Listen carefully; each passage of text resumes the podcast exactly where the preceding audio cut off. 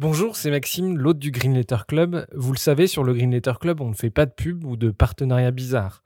Bref, on est 100% indépendant. Et pour le rester, on a besoin de vos dons. Alors n'hésitez pas à nous donner un petit coup de pouce sur Tipeee, vous trouverez le lien dans la description de l'épisode. Et pour se financer, on organise aussi des fresques du climat ou de la biodiversité et des conférences sur les questions climatiques. Si ça vous intéresse, n'hésitez pas à nous écrire. Un grand merci du fond du cœur et bonne écoute.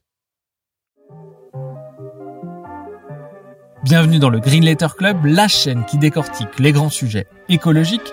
Aujourd'hui, nous allons parler du bio et de sa distribution dans nos magasins, enseignes spécialisées, supermarchés et même grands acteurs industriels. Depuis quelques années, le marché de la bio attire les géants de l'agroalimentaire au risque d'en perdre ses valeurs. D'où cette question, comment peut-on démocratiser l'accès à une alimentation bio?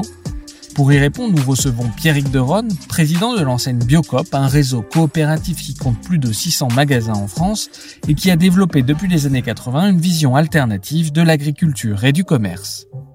Bonjour Pierrick Deron. Bonjour. Euh, un grand merci de venir dans le Green Letter Club. Euh, alors, on accueille assez rarement des dirigeants d'entreprise. On le fait aujourd'hui parce que de nombreux invités passés ici euh, vous font confiance. Je pense notamment à Benoît Biteau, eurodéputé et paysan en agroécologie qui vend ses productions au réseau Biocop. Je pense aussi à Christophe Brusset, euh, un ancien cadre de l'agroalimentaire qui a publié un livre passionnant qui s'appelle Les imposteurs du bio et qui tire à boulet rouge sur à peu près tout le monde sauf Biocop. Euh, pour commencer l'entretien, est-ce que vous pouvez revenir sur votre parcours et nous dire comment on devient président de Biocop? C'est une, grande question, comment on devient président de Biocop.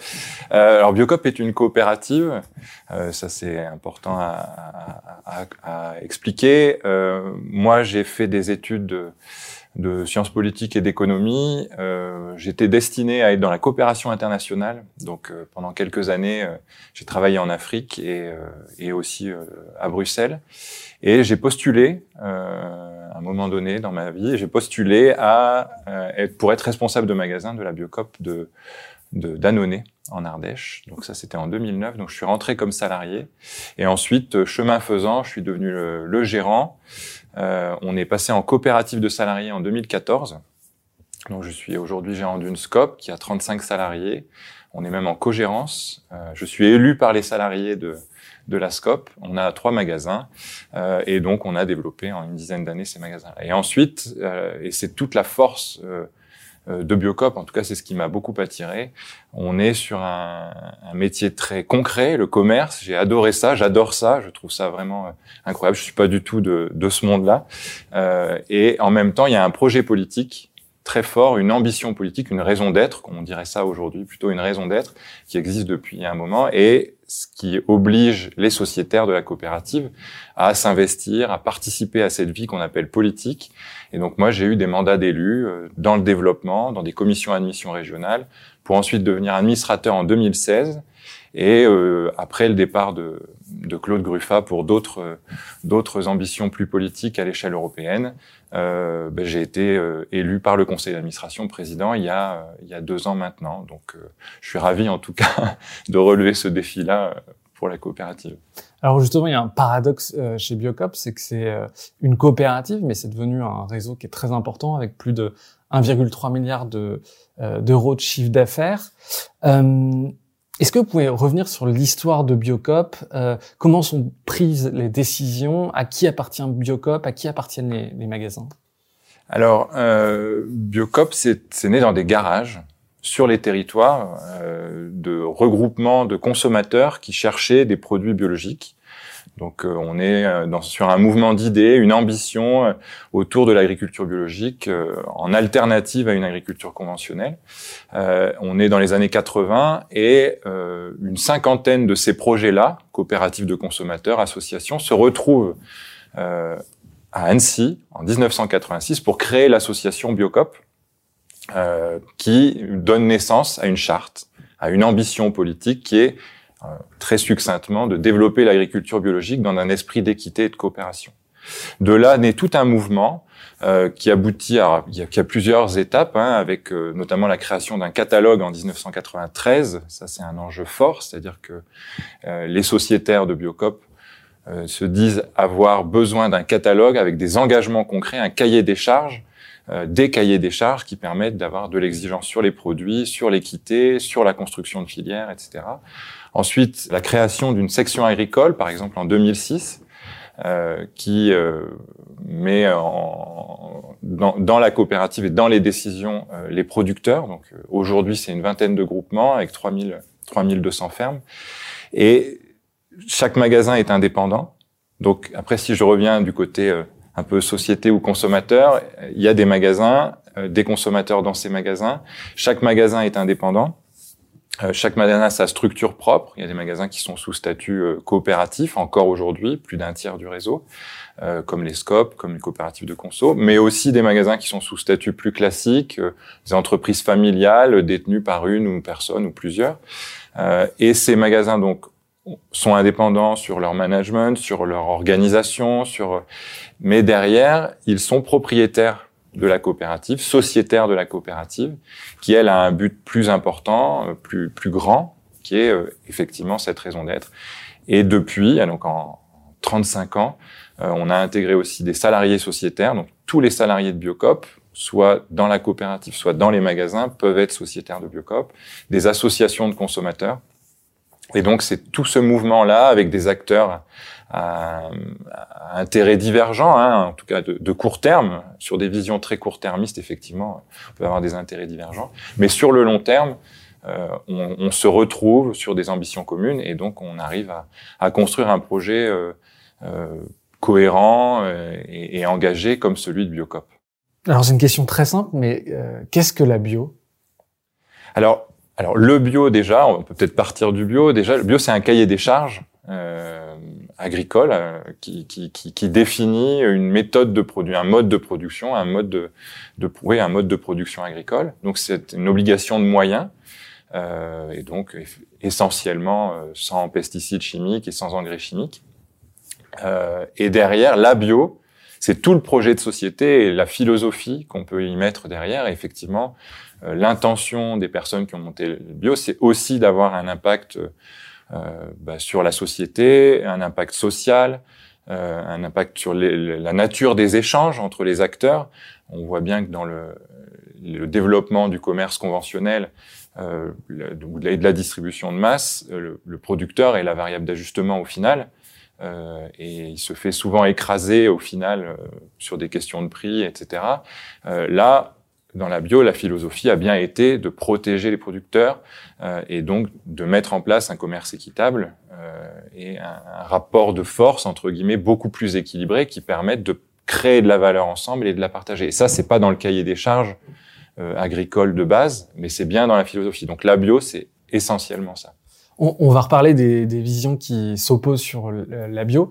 Euh, juste avant, pour euh, comprendre et euh, pour nous éclairer, on voit toujours deux labels euh, sur les produits bio, le label AB et le label Eurofeuille, la petite feuille avec des étoiles européens. Est-ce que vous pouvez nous dire quelle est la différence entre ces labels? Alors le label AB est un label national euh, qui est propriété du ministère de l'Agriculture, qui a été le label de reconnaissance. Euh, au départ, il y avait plusieurs cahiers des charges euh, voilà, ça, s'est créé avec beaucoup de cahiers des charges. Et il y a eu une reconnaissance publique qui est passée par ce label AB euh, dans les années 80. Euh, dans les années 80. Et ensuite, euh, ce cahier des charges est devenu européen. Et donc ça, c'est l'Eurofeuille. Euh, aujourd'hui, bah, la, la, la, la, réglementation du label est un, une réglementation européenne. Donc le label AB et le label Eurofeuille, c'est exactement la même chose en termes de, de reconnaissance et de, de label.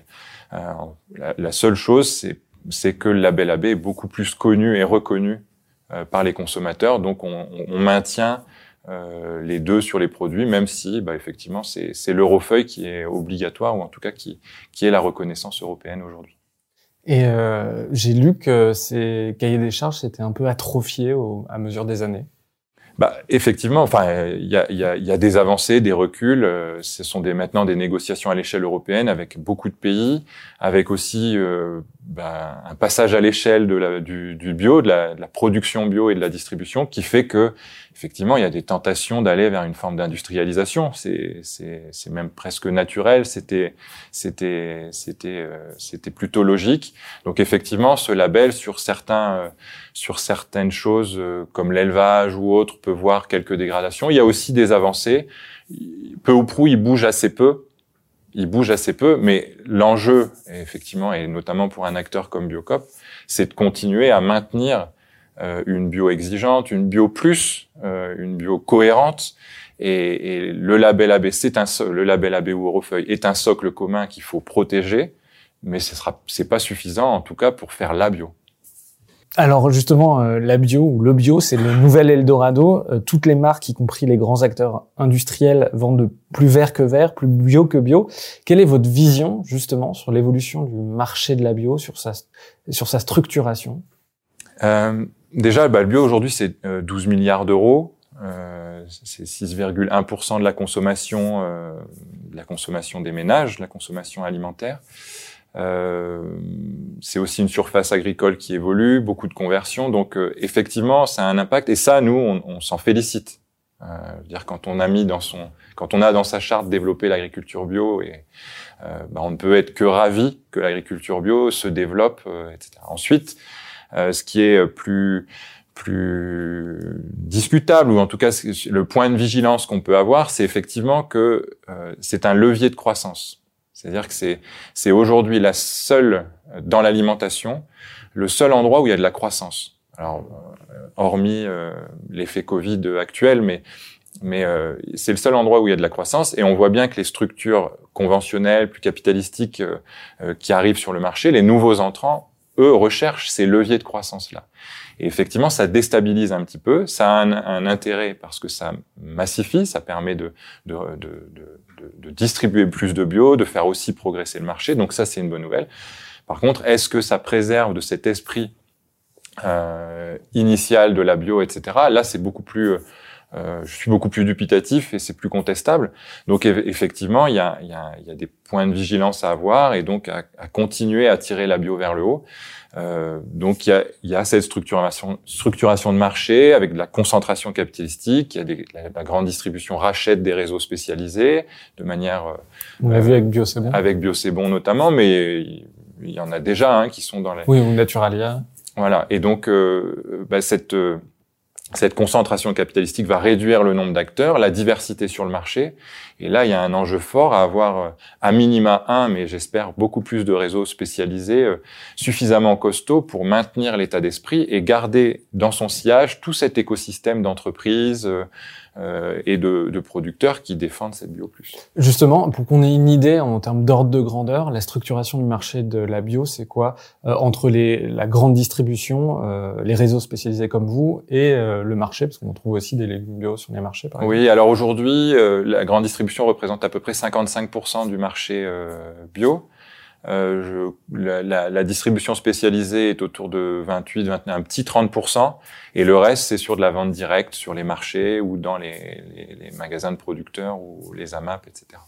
Et, et donc, euh, et ce qui est important à voir aussi, c'est la, la, tendance, la progression. Le, la grande distribution prend de plus en plus de poids et sa part de marché augmente fortement. Euh, voilà. Et au sein de la distribution spécialisée, euh, Biocop prend aussi beaucoup plus de poids. Donc on voit aussi une distribution spécialisée euh, un peu décélérée ou en tout cas euh, ne pas forcément tenir le rythme euh, du marché, alors avec des comportements d'achat certainement qui évoluent un petit peu. voilà. Donc c'est un peu la, le, le, topo sur les, les les forces en présence, mais la dynamique est effectivement beaucoup plus du côté de la grande distribution euh, depuis depuis trois quatre ans.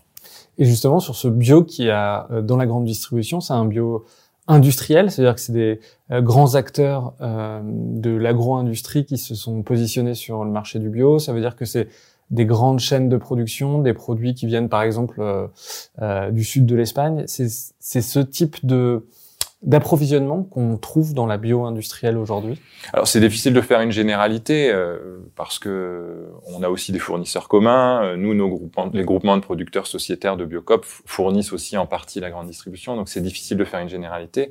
Ce qui est sûr, c'est que euh, bah, la grande distribution respecte le cahier des charges bio et donc fait du bio. Donc effectivement, c'est le minimum pour pouvoir poser le label. Euh, derrière, est-ce qu'il y a des engagements sur euh, de la saisonnalité, sur la proximité, le circuit court euh, Là, c'est moins le cas. Donc et effectivement, il y a eu plusieurs phases. Donc une phase d'entrée sur le marché, donc développement de gamme dans les rayons, donc avec les acteurs existants. Effectivement, on partage aussi quelques fournisseurs et on voit arriver aujourd'hui tous les autres fournisseurs historiques et donc des grandes marques nationales euh, passées en bio. Donc euh, toutes les marques connues en conventionnel et très présentes deviennent bio. Et là, bah, effectivement, est-ce que on est sur les mêmes logiques d'engagement, d'industrialisation, etc. Pour l'instant, c'est plutôt le cas, même si on voit arriver quand même des engagements made in France, euh, voilà. Mais on est sur quelques produits, pas forcément sur l'ensemble de l'offre. De toute façon, cette massification avec cette logique-là, entraînera une industrialisation euh, du bio. Euh, parce que bah, c'est ce qu'ils savent faire. c'est ce qu'ils savent faire. Ils font de la masse, ils font de la vente. Le volume-prix, c'est l'équation volume-prix, et donc ce sera, à mon sens en tout cas, la tendance dans la grande distribution. Mais ça veut dire qu'on peut, ouais, avoir des, on peut consommer du bio tout en abîmant la planète. Euh, je sais pas si on si par exemple on, on consomme des tomates euh, qui viennent du, de serres chauffées du sud de l'Espagne, il y a un verdissement d'un modèle industriel, mais qui est pas forcément vertueux d'un point de vue social et environnemental. Oui, bah c'est toute la toute la l'enjeu pour le bio aujourd'hui est de passer vers cette bio plus et exigeante et, et par la preuve, par la, par la caractérisation euh, formelle, c'est-à-dire qu'il y a un état d'esprit et donc les acteurs historiques globalement se sont dit, euh, bah, effectivement, on peut pas faire du bio si ça, la pomme vient du Chili ou, ou on a, si on a des avocats de l'autre bout du monde, euh, d'Amérique du Sud. Effectivement, tout ça, ces questions-là ont été posées. Si je prends l'exemple de Biocop, on n'a pas de transport par avion, on respecte les saisons, on prend, on n'a aucune provenance de la mer de plastique d'Almeria. Aujourd'hui, sur le cahier des charges, rien ne l'empêche. Et donc, effectivement, on peut trouver du bio euh, non équitable, euh, qui, qui, qui paye, euh, qui au final paye rémunère des, des, Marocains ou Marocaines payés au lance-pierre, enfin, voire quasiment esclaves de, de, de, dans cette mer de plastique, ou des producteurs moins bien payés, même si aujourd'hui le bio rémunère mieux les producteurs que le conventionnel. Hein. Il, y a, y a, quand même, dans les grandes masses, quand même, il y a, y a une forme de protection par ce cahier des charges. Mais euh, c'est effectivement le piège. Le bio ne, le, cahier des charges bio ne, ne s'engage pas sur ces, ces sujets-là euh, formellement. Comment vous faites vous chez Biocop pour euh, euh pour vous approvisionner? Comment vous sélectionnez les, les, les paysans avec lesquels vous travaillez?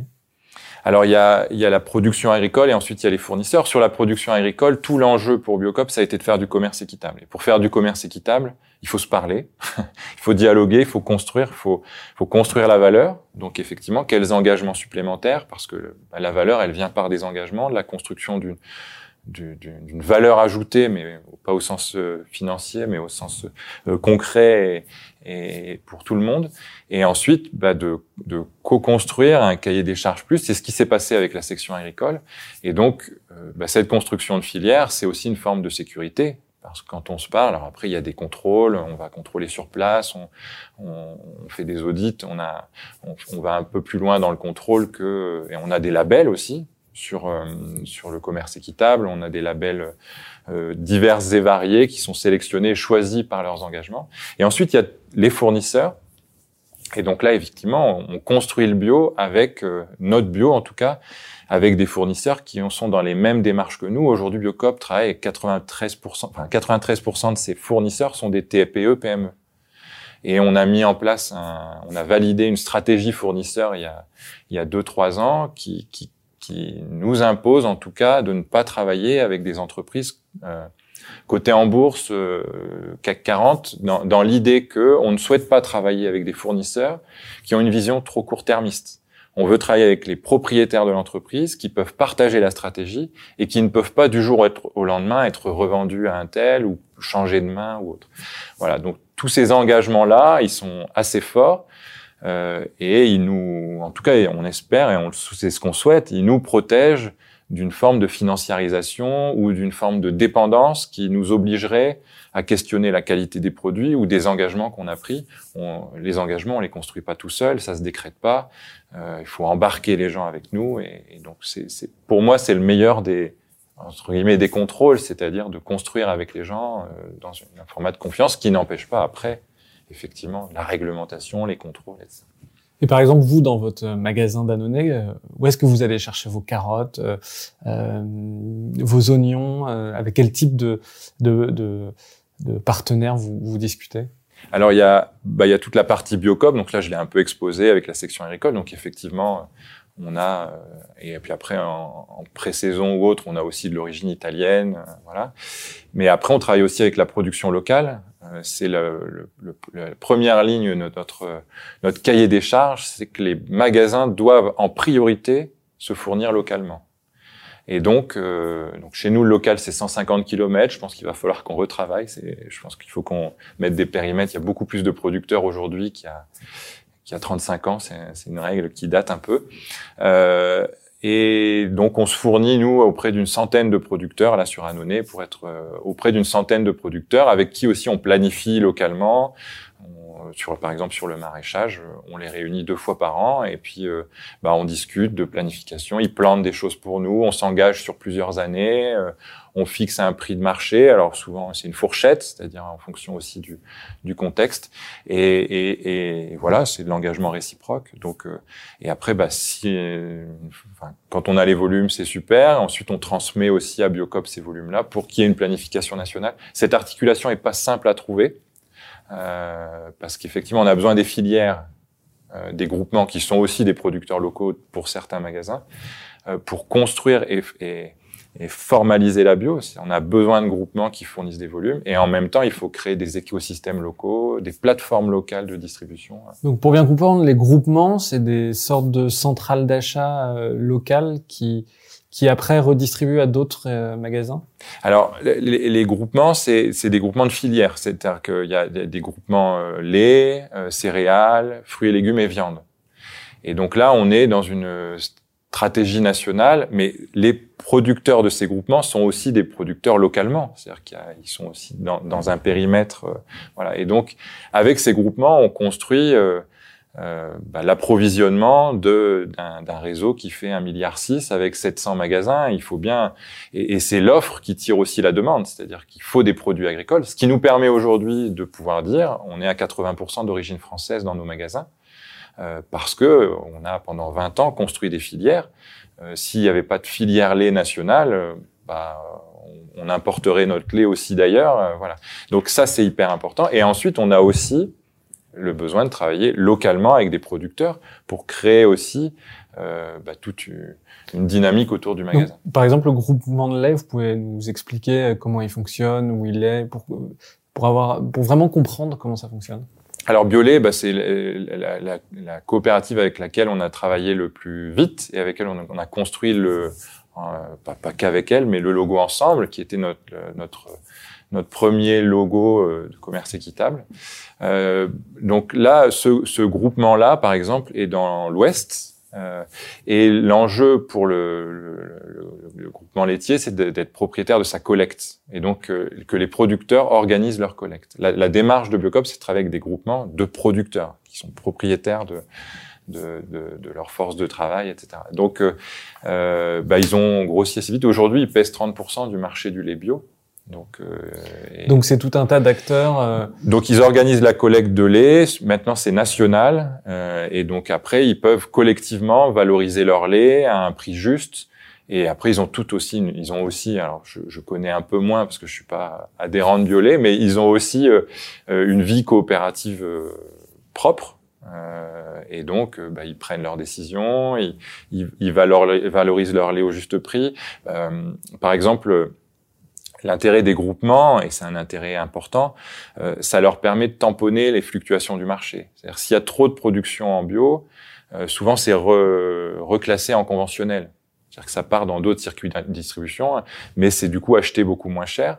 Si le producteur est seul, ben, cette année-là, ben, il vend moins cher, il se retrouve euh, coincé. Si ben, on est en groupement, on peut mutualiser ce risque-là et donc maintenir un prix de marché et donc éviter que le marché s'effondre. Euh, voilà, donc tout ça c'est hyper important pour la structuration du monde agricole. Et c'est vraiment l'enjeu de Biocop, c'est de travailler avec des collectifs de producteurs, des groupements de producteurs, pour que justement ils puissent euh, maîtriser un petit peu, qu'ils soient les premiers vendeurs de leurs produits, quoi, euh, qui se retrouvent pas dépendants de grossistes ou de distributeurs. C'est-à-dire que c'est eux qui arrivent à fixer leur prix, par exemple. C'est un des gros euh, problèmes qu'on a vu dans le lait, c'est que les producteurs de lait aujourd'hui, dans le conventionnel, en tout cas, n'arrivent, enfin, ne fixent pas leur prix. C'est les grossistes qui leur imposent. Bah, en tout cas, effectivement, ils, ils sont, euh, ils sont beaucoup plus à même de, de, de, fixer leur prix. Alors après, il y a un prix de marché, il y a forcément une négociation, donc c'est plus complexe que ça. Mais en tout cas, l'équilibre est beaucoup plus fort. Effectivement, ils sont beaucoup moins seuls. Mais aujourd'hui, les grandes coopératives agricoles euh, conventionnelles, elles, appartiennent quand même de moins en moins à leurs producteurs. Et c'est bien ça le, le vrai risque. C'est bien ça le vrai risque, c'est que ce soit plus les producteurs qui soient à la gouvernance de leur propre coopérative et qui se retrouvent euh, complètement pieds et poings liés avec un système qui les dépasse. Est-ce qu'aujourd'hui, vous avez des problèmes d'approvisionnement en bio? Est-ce qu'en France, on produit suffisamment par rapport à la demande de bio? Ou est-ce qu'au contraire, sur certains produits, vous avez des, des, produits que vous n'arrivez pas à trouver?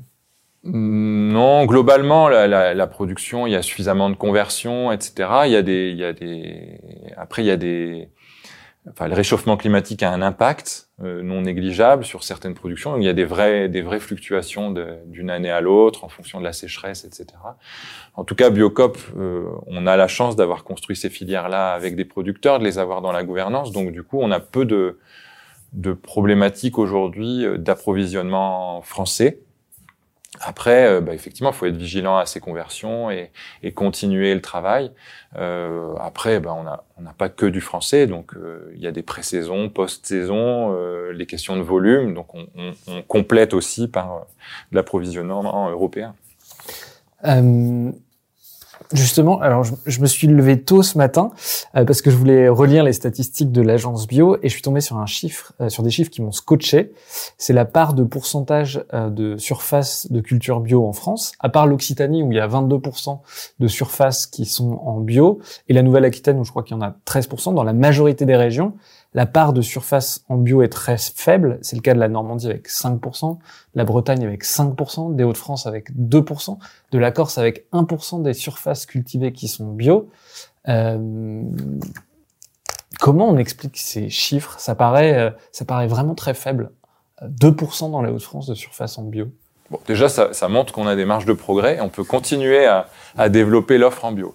Euh, bah, il y a, y a, clairement euh, une question politique là. Euh, je, je, les, la, la, politique euh, en France, en tout cas depuis quelques années, est moins propice au bio. On voit émerger des, des labels, notamment le label HVE, qui est beaucoup poussé là euh, par par l'été. Alors haute valeur environnementale, donc avec des, des, notions de progrès. Il y a un niveau 1, 2, 3, 4. Euh, mais avec des engagements qui sont quand même encore assez flous, c'est-à-dire euh, des obligations encore assez floues. Donc c'est ce logo-là, enfin ce label-là ou ce cahier des charges-là, si c'est dans une logique de progrès pour tirer l'agriculture vers le haut et continuer à embarquer, euh, alors on sera jamais à 100% bio, donc du, tout, du coup d'embarquer vers une dynamique agricole bio, c'est très bien. Euh, si c'est du bio-washing ou du bio-bashing même, on va se retrouver dans, un, dans une vraie problématique, c'est euh, bah, de, de, de, détourner les subventions qui devaient aider à la conversion et à la dynamique bio vers un label euh, qui sera peu engageant et qui aura une image de marque façonnée par du marketing. Donc euh, on est dans cette période-là qui est un peu trouble pour le bio et effectivement depuis plusieurs années on voit la difficulté de percevoir les, les, les primes à la conversion euh, et la conversion en bio est un vrai effort euh, des, agriculteurs et des paysans. Euh, parce que c'est un changement de, de, dynamique, de, de, logique agronomique. Alors, je suis pas un expert, mais en tout cas, euh, c'est vrai que c'est un vrai effort et les rendements baissent. Ensuite, il faut s'approprier euh, nouvelles manières de produire. Et donc, on a eu plusieurs phases. Il y a eu la phase des convaincus au départ, donc eux se sont convertis facilement. Ensuite, il y a eu la phase des gens assez faciles à convaincre. voilà. Et là, on entre dans une phase où il faut euh, convertir des gens qui sont beaucoup plus éloignés du bio, qui étaient voire même opposés il y a quelques années, qui aujourd'hui se rendent compte que voilà. Et donc là, il faut une vraie volonté politique Et aujourd'hui, force est de constater euh, que la volonté politique pour développer le bio, elle est vraiment contestable. Et c'est peu de le dire. Il y a 6%, vous l'avez dit tout à l'heure, de, de, de, consommation euh, bio. C'est un chiffre qui paraît ridicule. Ça fait quand même 20 euh, ans qu'on en parle assez sérieusement de, la bio. Comment on explique que ce chiffre soit aussi bas alors même qu'on sent qu'il y a une aspiration citoyenne à avoir des produits, euh, c'est légitime, sans pesticides, sans engrais? Bah, Déjà, la, progression est assez exponentielle. C'est-à-dire que la consommation progresse, euh, en tout cas la, distribution de produits bio progresse de entre 10 et 25% selon les années euh, depuis de nombreuses années. Donc on est passé de 2% à 6 en même pas 10 ans. Euh, donc tout ça, c'est très positif. Euh, voilà, j'ai tendance quand même à me dire 6%, c'est déjà pas mal. Mais effectivement, on peut se dire, est-ce que ça peut monter jusqu'à 8, 10, 12% euh, Moi, je pense qu'il y a en tout cas énormément de potentiel. Et, si, les, si les actes, beaucoup d'acteurs s'y intéressent, c'est qu'ils perçoivent aussi le potentiel de croissance et de développement de ce, ce marché-là. Après, il y a, il y a forcément des freins. Et aujourd'hui, il y a deux freins qui sont repéré à la, sur la consommation bio. Et c'est étonnant parce que ce sont deux freins un peu pas opposés, mais il y a la question du prix, bon ça c'est intuitif, et il y a la question de la fiabilité. C'est-à-dire qu'il y a beaucoup de gens qui se questionnent sur est-ce que le label est vraiment, est-ce que le bio est vraiment un label, enfin quelque chose auquel on peut faire confiance, etc. Donc on est sur euh, le prix et la confiance. Et on voit bien que là, il y a une tension qu'il faut régler. Donc si on va que sur le prix, euh, on risque dans, de venir écorner la confiance. Si on va que sur la confiance, en tout cas construire que de la valeur ajoutée, plus, plus, plus, est-ce qu'on va pas vers une bio premium? Et donc cette tension-là, elle est, elle est légitime et on la ressent chez les consommateurs. Et donc euh, il y a plusieurs, euh, plusieurs freins à un développement peut-être beaucoup plus fort. Justement, la question du prix, c'est une question, je suppose, qu'on vous pose tout le temps, mais qui revient systématiquement sur le sur le devant de la scène. Est-ce, euh, quelle est la différence de prix entre du bio et du non bio et, et, et pourquoi il y a une différence de prix entre les deux? Alors, euh, il y a des études hein, d'associations de consommateurs qui vont euh, acheter un caddie et puis qui font des différences. Donc, ça oscille entre 20 et 35% euh, voilà, globalement dans la masse. Après, euh, la question du prix, elle est, elle est intéressante parce que le prix est corrélé à, à une valeur euh, à la fois concrète et aussi à une valeur perçue par le consommateur. Donc tout l'enjeu aujourd'hui, en tout cas pour Biocop, je pense pour beaucoup de réseaux spécialisés, c'est de se dire euh, comment on, on, on, supprime, en tout cas on est plus efficient sur des choses qui n'ont qui ont peu de valeur ajoutée dans le prix final euh, et sur lesquelles on a des efforts à faire. Euh, voilà, on a grandi très vite euh, on a doublé en cinq ans. Bah, effectivement, euh, en termes de structuration sur euh, la logistique, sur l'informatique, sur des outils qui peuvent nous amener de l'agilité, etc on n'est pas encore les meilleurs. Donc tout ça, on peut progresser et améliorer un peu, un peu les prix. Par contre, sur le commerce équitable, sur effectivement la création de filières, tout ça, c'est des investissements qui sont assez importants. ce prix-là, il doit être mieux perçu par les consommateurs. Et ensuite, il y a la question de l'accès. Euh, l'accès, euh, il y a des gens qui n'y ont pas accès. Euh, il y a une pauvreté euh, en plus qui risque de, de progresser fortement en France là très vite. pour moi, c'est clair que c'est un sujet politique. Et, et, et je pense que c'est une erreur de, de se dire que le distributeur va régler le problème seul de l'accès à des produits bio de qualité pour tous. Euh, sinon, on rentre dans une logique de prix bas. C'est pas du tout. Enfin, pour moi, c'est destructeur. Forcément, au final, on descend les prix. Ensuite, on touche à la qualité parce que ça descend pas assez vite. Et ensuite, ben, par des, un effet boule de neige, ben, il n'y a plus de valeur à partager. Et en tout cas, c'est pas le producteur qui, c'est le producteur qui donne sa valeur au, au reste de la, de la chaîne. Et donc là, il y a une question politique. Il y a plein de projets autour de sécurité sociale alimentaire, de chèques alimentaires, etc. Nous, on est tout à fait prêts à, y contribuer. Et c'est euh, là, là, il y a un vrai sujet politique. Non, mais euh, sur le prix, euh, moi par exemple, dans mon biocop où, où, je vais, je pense que les tomates, elles doivent être autour de 6 euros, 6,50 euros, quelque chose comme ça. dans les supermarchés, c'est deux fois moins cher. Qu'est-ce qui explique cette différence de prix?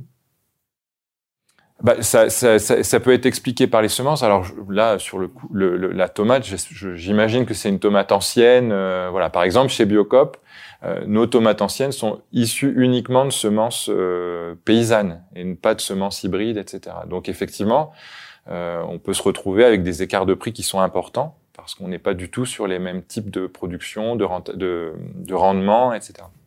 Alors, en sortant du cas de la tomate, bah, il y a tous les engagements derrière euh, bah effectivement, euh, une banane équitable est plus chère qu'une banane non équitable parce que la le producteur au final est mieux rémunéré.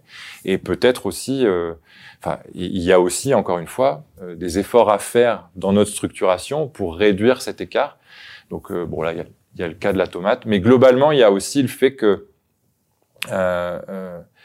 la consommation bio est aussi une évolution de la consommation. en tout cas, on a, il y a une forme de d'accompagnement. Il y a du vrac, euh, on développe beaucoup le vrac. Euh, les consommateurs bio au final mangent moins de viande parce qu'effectivement, euh, bah, la viande bio est plus chère, notamment le cochon est beaucoup plus cher que le cochon en conventionnel. Alors est-ce que c'est le conventionnel qui est trop peu cher euh, voilà, effectivement, si la tomate, euh, elle vient d'Almeria, c'est forcément beaucoup moins cher qu'une tomate française cueillie de saison ou un cochon euh, dans les grandes, grands abattoirs de Bretagne. voilà. Donc tout ça, bah, c'est un vrai sujet. après, effectivement, après on fait ce qu'on peut avec les moyens qu'on a. Est-ce que les, industriels n'ont pas artificiellement tiré les prix vers le bas en vendant des produits très dégradés? Euh, J'ai en tête, euh, par exemple, euh, les exemples que cite Christophe Brusset dans ses livres. Il raconte que il y a certains industriels qui, dans le poivre moulu, mettent des noyaux d'olive broyés. On, on, parle aussi beaucoup du miel frauduleux qui a jamais vu une abeille, qui est en fait une, un, vulgaire sirop, des crevettes qui sont gonflées à l'eau. Euh, selon l'INSEE, l'alimentation représentait 35% du budget des ménages en 1960. Aujourd'hui, c'est moins de 20%, je crois que c'est 14%.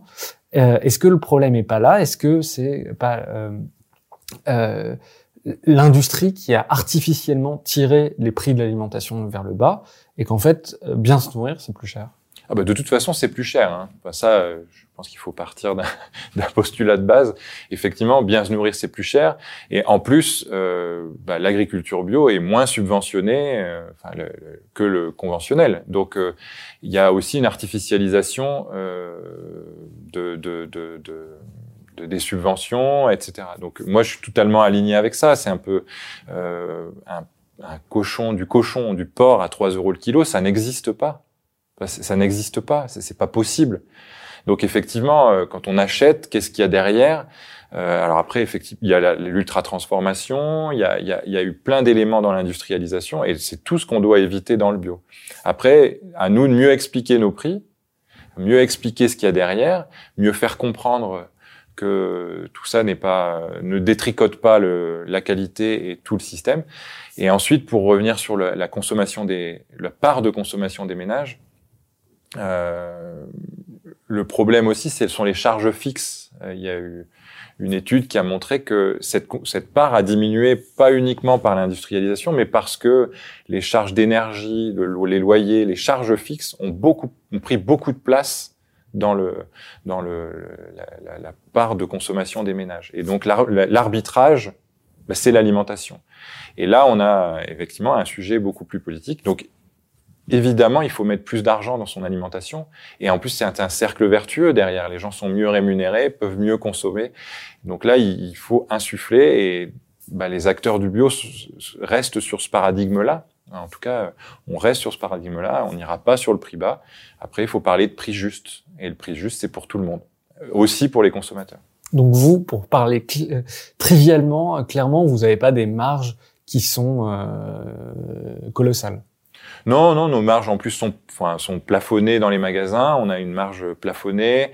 On travaille sur des prix maximum autorisés sur le, le cœur de panier. On a 500 produits euh, qui sont positionnés sur le marché, euh, même bien positionnés. Euh, euh voilà, donc on travaille nos prix, on, on veut rendre accessible, et c'est pas pour enrichir ni un propriétaire du magasin ni la coopérative Biocop. Euh, voilà, c'est, on est, effectivement, on travaille le prix juste. Alors tout à l'heure, vous, vous, parliez de euh, d'aller plus loin que le cahier des charges bio. Euh, justement, dans le cahier des charges Biocop, qu'est-ce qui fait que vous, vous allez plus loin? Bah, Nous, on a construit tout autour de, de notre de la marque Biocop. Alors, j'ai parlé de commerce équitable, par exemple. Dans les groupements de producteurs, il n'y a pas de travailleurs détachés. Il y a des engagements de vie coopérative. Travailleurs détachés, peut-être bah, en fait, c'est des travailleurs qui sont payés euh, selon euh, les lois de leur pays d'origine. Donc, ils viennent, euh, voilà, c'est peut-être des, gens de Pologne ou qui viennent euh, travailler en France et qui sont payés selon les critères. Donc, ça, ça permet de réduire fortement la masse salariale et donc ça a un impact. Mais ce sont des gens qui sont qui sont pas sur des emplois pérennes, des, des voilà, il n'y a, pas de sécurité d'emploi ou, ou euh, un traitement suffisamment important. Et bonne partie de l'agriculture est basée sur ces travailleurs détachés. Nos groupements ont fait le choix et nous on les accompagne pour valoriser justement par un prix juste leurs produits et, le, et, faire que ce soit possible, on fait le choix de ne pas avoir de travailleurs détachés. Ça fait voilà, ça fait partie de ce, ce point-là. Ensuite, euh, on a nous euh, un cahier des charges donc produit qui est très très fort. Bon, l'arrêt de l'eau en bouteille plastique. Euh, on doit encore aller beaucoup plus loin sur les emballages, donc on travaille beaucoup sur les emballages. on va travailler, on travaille sur l'ultra transformation. Donc on travaille notamment avec le label SIGA qui note les questions d'ultra-transformation. Un exemple, le sel nitrité, euh, qui est un conservateur dans les charcuteries. Euh, on, on, vise l'interdiction des sels nitrités dans la charcuterie d'ici 2022, en tout cas au départ des produits à marque Biocop et ensuite de l'ensemble des produits du magasin. Euh, ben là, c'est tout un, c'est effectivement toute une bio plus parce que euh, on engage le consommateur vers un changement de, un changement de ses habitudes. Le jambon est pas rose, il est gris, euh, il se conserve un peu moins longtemps, il a un goût différent, plus un goût de viande qu'un goût de jambon euh, salé. Euh, et ça, ça, touche au prix et ça touche aussi à toute la production, c'est-à-dire comme c'est un conservateur, il faut revoir tous les modes de production sur le côté sanitaire, etc., pour faire que au final ce soit bien possible. Et ça, ça ne peut se faire que dans le dialogue, etc. Donc ça, ce sont des exemples et pour concrétiser un petit peu par des chiffres euh, ce que ça veut dire pour Biocop, aujourd'hui un quart de notre offre est en commerce équitable. Tous nos chocolats, tous nos cafés, euh, toutes nos bananes, tous nos fruits exotiques sont issus du commerce équitable. Euh, on est à 15% en production locale, en moyenne. Il y a des magasins qui sont à 25, d'autres pour qui c'est plus compliqué, sur Paris ou dans les grandes villes. Euh, et donc tous ces engagements-là, mis bout à bout, on, ça fait une cohérence globale qui se préoccupe. Euh, voilà, on, on, travaille aussi sur les risques OGM. Euh, alors c'est peut-être plus plus complexe à voir dans un produit, mais ça peut passer par des. Parce que dans le bio, normalement, il n'y a pas d'OGM. Il n'y a pas d'OGM, effectivement pas d'OGM, mais il y a une tolérance sur des traces, alors, euh, ce qui serait euh, issu, venu, qui viendrait de l'extérieur. Euh, voilà. Et donc, nous, on évite tous les risques OGM, notamment à travers des, des produits qu'on met, notamment il y a un liant dans les chocolats qui est, qui est de la lécithine, lécithine de soja. Effectivement, un produit bio peut être bio à partir de 95% d'ingrédients bio. Donc dans les 5% de non bio, on peut mettre des petits ingrédients et notamment la lécithine de soja. Et le soja est, est à risque OGM. Donc si cette lécithine n'est pas bio et potentiellement à risque OGM, on peut se retrouver avec un produit euh, euh, voilà, donc euh, Biocop travaille avec de la lécithine 100% bio, travaille jusqu'aux arômes euh, dans ses ingrédients pour justement éliminer tous ces risques-là. Alors on voit sur, sur plein de sujets, vous allez plus loin que la, la réglementation en vigueur. Euh, vous avez parlé du sel nitrité. Il y a une chose euh, qu'on comprend pas. Pourquoi il n'y a pas de consigne chez Biocop? Alors la consigne, il y a des expériences de consigne dans les magasins. il y a eu des expériences. La grande difficulté de la consigne, euh, elle est pour le passage à l'échelle. Donc, rentabiliser une modalité de consigne, ça, ça se fait à la fois localement et il faut aussi un processus un peu industriel, notamment la question des bouteilles qui sont aujourd'hui marketées. Alors dans le vin, c'est très très fort. Dans la bière, euh, les Allemands ont conservé la consigne parce qu'ils ont une seule bouteille de bière que tous les fabricants doivent avoir, et donc du coup ils ont pu maintenir cette consigne-là. Donc tout le travail et là, on lance euh, une consigne à l'échelle de, de, Biocop, alors sur plusieurs régions pour l'instant, c'est de trouver des acteurs locaux qui peuvent laver les bouteilles, les réutiliser, et ensuite euh, de trouver des fabricants locaux et nationaux qui peuvent nous permettre d'avoir des bouteilles un peu standards et facilement dispatchables localement. Donc là, on, on est en train de travailler sur un pétillantes pommes, notamment à marque Biocop, enfin voilà, des, des, des, produits spécifiques et de mobiliser autour des magasins. Et en plus, euh, à Annonay, on va faire partie de, de ce processus-là, euh, bah, des producteurs locaux qui utiliseraient la même bouteille pour leur jus de pomme local, etc. Et massifier un petit peu l'utilisation de ces bouteilles, trouver un, un lavage le plus local possible pour éviter de transporter des bouteilles vides. Parce que si c'est pour euh, transporter des bouteilles vides à l'autre bout de la France, euh, ben, on perd quand même le grand intérêt de la consigne. Euh, voilà. Donc euh, tous ces enjeux-là sont, sont assez complexes à trouver. Et d'ailleurs, pour l'instant, aucun distributeur n'a réussi à remettre la consigne, mais on s'y attelle fortement grâce à des initiatives locales et à une ambition forte. Pour vous, le maillage territorial, c'est important? Est-ce que vous avez une politique sur euh, le fait d'avoir des petits magasins? Souvent, les, les biocops sont relativement petits. Est-ce que c'est important d'être dans les centres-villes? Quelle est votre politique sur euh, euh la territorialisation des magasins?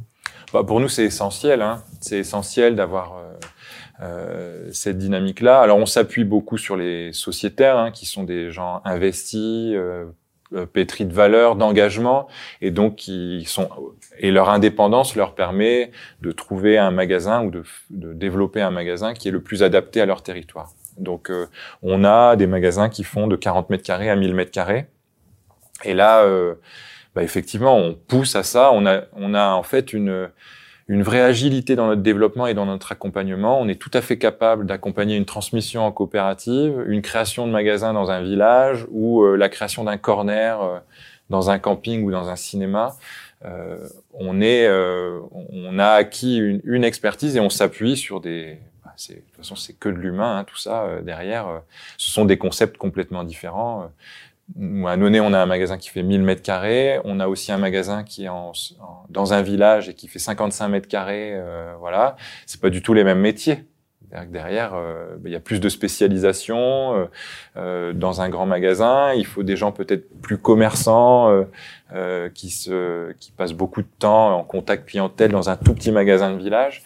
Donc là, ça dépend bien des profils des personnes qui veulent monter des magasins, de leurs ambitions, de leurs envies.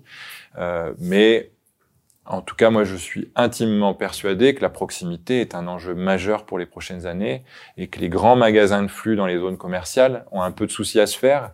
Euh, donc, on n'y est pas chez Biocop. Hein, la moyenne d'un magasin, c'est 300 mètres carrés. Mais il faut penser cette proximité avec les, les, lieux de consommation et parce que ça va être un enjeu fondamental dans les, dans les 5, 5 à 10 prochaines années. Est-ce que vous voyez une différence sociologique dans votre clientèle euh, J'ai lu, j'ai plus les chiffres en tête, mais j'ai lu que dans les chiffres de l'agence bio, euh, la différence entre les jeunes et les personnes plus âgées sur l'acceptabilité de payer un prix plus fort était, était très différent. Les jeunes sont plutôt plus prêts à, à acheter euh, du bio que les personnes plus âgées. Est-ce que vous avez une forte euh, euh, marque sociologique dans votre clientèle, des jeunes, des urbains? À quoi ressemble votre clientèle aujourd'hui? Bah, Notre clientèle est une clientèle euh, avertie. C'est-à-dire que c'est une clientèle euh, alors politisée, mais au sens noble, c'est-à-dire qui, qui, qui, qui, perçoit que son acte, que l'acte de consommation est un acte de transformation de la société, c'est un acte politique et on vote avec sa, carte bleue, pardon, tous les jours. Et donc euh, on a euh, effectivement une clientèle qui est beaucoup axée à ça et, et sur ça et, et, pas uniquement sur le porte-monnaie. Il enfin, il il y a effectivement quand on gagne bien sa vie, on a plus euh, tendance à avoir accès à ce type, à, ce, à ce, type de produit. Mais, mais, mais vraiment, euh, il faut dépasser un peu cette idée reçue. On a aussi des gens qui ont peu de moyens et qui vont, qui viennent chez Biocop et dans des magasins discount et qui font la part des choses parce que sur certains produits, ils ont des lignes rouges. Euh, voilà, ils estiment, je sais pas, sur, sur leur chocolat, il faut absolument qu'il soit équitable parce qu'ils ont vu un reportage ou parce qu'ils sont, ils sont engagés. Donc après, on voit effectivement une évolution de la clientèle et surtout des attentes de ce qu'est un commerce aujourd'hui. Euh, les nouvelles générations sont dans, une, dans un lien à l'engagement qui est complètement différent des, plus anciennes générations. On voit aujourd'hui euh, plus difficilement la création d'une coopérative de consommateurs avec des AG. Euh, voilà, euh, on est plutôt sur des démarches de, de vote euh, un peu rapide, de donner son avis, d'un engagement tout aussi puissant, mais très différent. Et donc, euh, effectivement, il faut repenser la logique de collectif, la logique d'engagement, dans les magasins et aussi bah, à l'échelle de, de la coopérative. Tout ça, c'est notre gros enjeu sur notre section consommateur, qui était basée sur des associations de consommateurs. Et là, un des enjeux, c'est de repenser un peu comment le consommateur peut se connecter à l'enseigne, enfin à la coopérative Biocop, et pas uniquement au magasin. Euh, si, je fais une caricature, on a l'impression que euh, Biocop a été fondé par euh, des 68 arts de la bio dans les années 80. comment Biocop arrive à se connecter aujourd'hui avec un monde bah, justement hyper connecté, avec, des, avec une jeunesse qui est hyper connectée Pour vous, comment Biocop peut se digitaliser? Est-ce que c'est quelque chose que vous avez en tête? Est-ce que c'est quelque chose au contraire qui culturellement est impensable chez Biocop? Alors déjà, je, je, je, pense que le projet de Biocop est hyper moderne et que même sans y toucher, alors effectivement, il, y a des, il faut s'adapter à notre environnement, mais sans toucher aux fondamentaux de Biocop, il est d'une modernité incroyable et franchement, l'intuition, euh, euh, la vision des personnes qui ont fondé Biocop et la bio est, est incroyable. Aujourd'hui, on voit bien qu'il y a un alignement complet entre les attentes de la société et le projet que Biocop, euh, Biocop développe. Ensuite, il y a effectivement des adaptations. Euh, on a dans notre charte le fait que les magasins sont un lieu d'échange entre, entre les consommateurs. Voilà, un lieu d'échange, de pédagogie, etc. Et, et, là, on, sent une tension, par exemple, par rapport au numérique, en interne, hein, j'entends, qui est de dire, mais si on va sur le e-commerce, par exemple, ou si on, est trop présent sur le numérique, on va perdre ce lien. Et, et, là, effectivement, il y, a, il y, a, un travail un peu culturel à faire. Donc, on a développé le e-commerce euh, fin 2019, ça fait un an, un peu plus d'un an. Aujourd'hui, il y a un tiers du réseau qui a un site euh, marchand classique, Click and Collect. Bon, voilà, il y a encore euh, des progrès à faire, mais on, on, on essaie de rattraper un, un, peu notre retard sur le service de base. Mais il y a effectivement une évolution un peu culturelle interne à se dire que euh, Internet est aussi un lieu communautaire et, et aussi un lieu d'échange. Et là, on n'y est pas encore complètement. Voilà, donc ça, ça, ça progresse. Donc c'est des, des, des points à la marge, mais le fait que Biocop soit un acteur de pédagogie, d'échange et, de dialogue pour améliorer la consommation, ça, ça doit rester. C'est-à-dire que le fondamental est là. Par contre, bah, effectivement, il faut s'adopter à notre temps. Bon, on n'est pas les premiers sur le numérique, mais on ne désespère pas de devenir un acteur incontournable de la consommation responsable sur Internet. Quelle est votre relation avec euh, le monde politique? Est-ce que vous rencontrez des hommes politiques? Quelles idées vous poussez auprès d'eux? Est-ce que, au contraire, vous voyez que euh, il y a d'autres types d'acteurs qui essayent de pousser des visions différentes auprès des hommes politiques? Est-ce que vous vous en rencontrez fréquemment? Fréquemment, non. Euh, oui, après, il y a forcément, il y a des rencontres. bah, on, on s'était positionné, par exemple, sur le, la, reprise de Bio c'est bon. Donc là, on a, on a essayé de rencontrer euh, le plus d'acteurs possible, d'expliquer notre projet. Euh, bah, globalement, on se rend compte que beaucoup ne connaissent pas bien Biocop, euh, hormis les élus locaux qui connaissent les magasins, etc. Euh, donc il y a, y a, un accueil très favorable à un projet comme celui de Biocop parce qu'il répond quand même euh, beaucoup à des enjeux, bah voilà, mettre de la bio dans les cantines, trouver de la production locale. Effectivement, Biocop répond à ces attentes politiques-là, à ces ambitions politiques-là. Euh, après, effectivement, il y a un, un, lobbying contraire qui est très puissant aussi, hein, euh, tant sur la partie agricole que sur la partie distribution. Vous n'avez pas votre table au, ministère de l'Agriculture, par exemple? Non, pas encore. On n'a pas notre rond de serviette euh, pour les différents débats. Je, voilà, mais moi, moi, je suis très ouvert, en tout cas, à, à l'échange et au dialogue. Euh, même quand on n'est pas d'accord fondamentalement. Euh, voilà, moi, je, je, je, serais ravi de, de, rencontrer la présidente de la FNSEA. Euh, je pense qu'il faut vraiment qu'on qu'on s'ouvre euh, au dialogue. Aujourd'hui, on a besoin de construire l'avenir ensemble. Donc du coup, ça vous arrive euh, de temps en temps de rencontrer des maires justement pour leur fournir du bio dans les cantines? C'est ce genre de contact aujourd'hui que vous avez plutôt? Oui, alors ça, ça se fait plutôt localement, hein, directement avec les sociétaires en place. Euh, non, bah après moi j'ai déjà rencontré euh, les direct, directions de cabinet du ministère de l'Agriculture ou de l'économie, etc. pour échanger de l'économie sociale et solidaire. On a des liens assez assez proches parce qu'on est une coopérative euh, qui, qui compte et, et, qui pèse de, dans l'économie sociale et solidaire. Donc euh, et on est vigilant au réglementaire. On voit bien que sur le euh, sur le vrac, le développement du vrac, par exemple, il y a des enjeux réglementaires sur euh, bah, les, bocaux réutilisables, il y a des questions d'hygiène, il y a il y a aussi des, des protections de certaines euh, de certaines productions hein, sur l'huile, il y a des déclarations à faire euh, sur le, le, service par soi-même, etc. Il y, a, il y a encore du réglementaire qui est qui, qui, pénalise un petit peu la distribution et qui empêche la distribution de vrac de se développer. Donc là, on essaie de peser voilà, mais après, on n'a pas une culture euh, d'influence politique. Vraiment pas. Enfin, c'est, on fait notre projet. Euh, après, euh, s'il rayonne, tant mieux. Je pense qu'il faut qu'on s'y mette un peu plus, effectivement, qu'on essaie de peser un peu, de montrer qu'on existe, parce que le monde a besoin aussi de, de, de de choses positives, en tout cas d'alternatives de, de, qui existent. Euh, Biocop c'est pas la seule réponse, mais mais en tout cas de montrer qu'un autre monde est possible. Et ça c'est vraiment important qu'on s'exprime un peu plus là-dessus. Dernière question, est-ce qu'il y a un sujet qui vous semble important et qu'on n'aurait pas évoqué sur le sujet de la bio? Bah, pour moi, le, le, sujet euh, majeur, mais je pense pour toutes les entreprises, c'est la question euh, bah, du climat, en tout cas des grands enjeux qui nous attendent euh, dans les dix prochaines années. Et donc, euh, le sujet important pour l'entreprise, c'est demain d'arriver à combiner euh, le développement, donc effectivement que l'entreprise comme Biocop se développe et développe son écosystème, partage la valeur, et en même temps la décroissance des impacts négatifs sur la planète. Consommer moins mais mieux. De toute façon, il va falloir consommer moins. On le sait, la planète n'est pas extensible.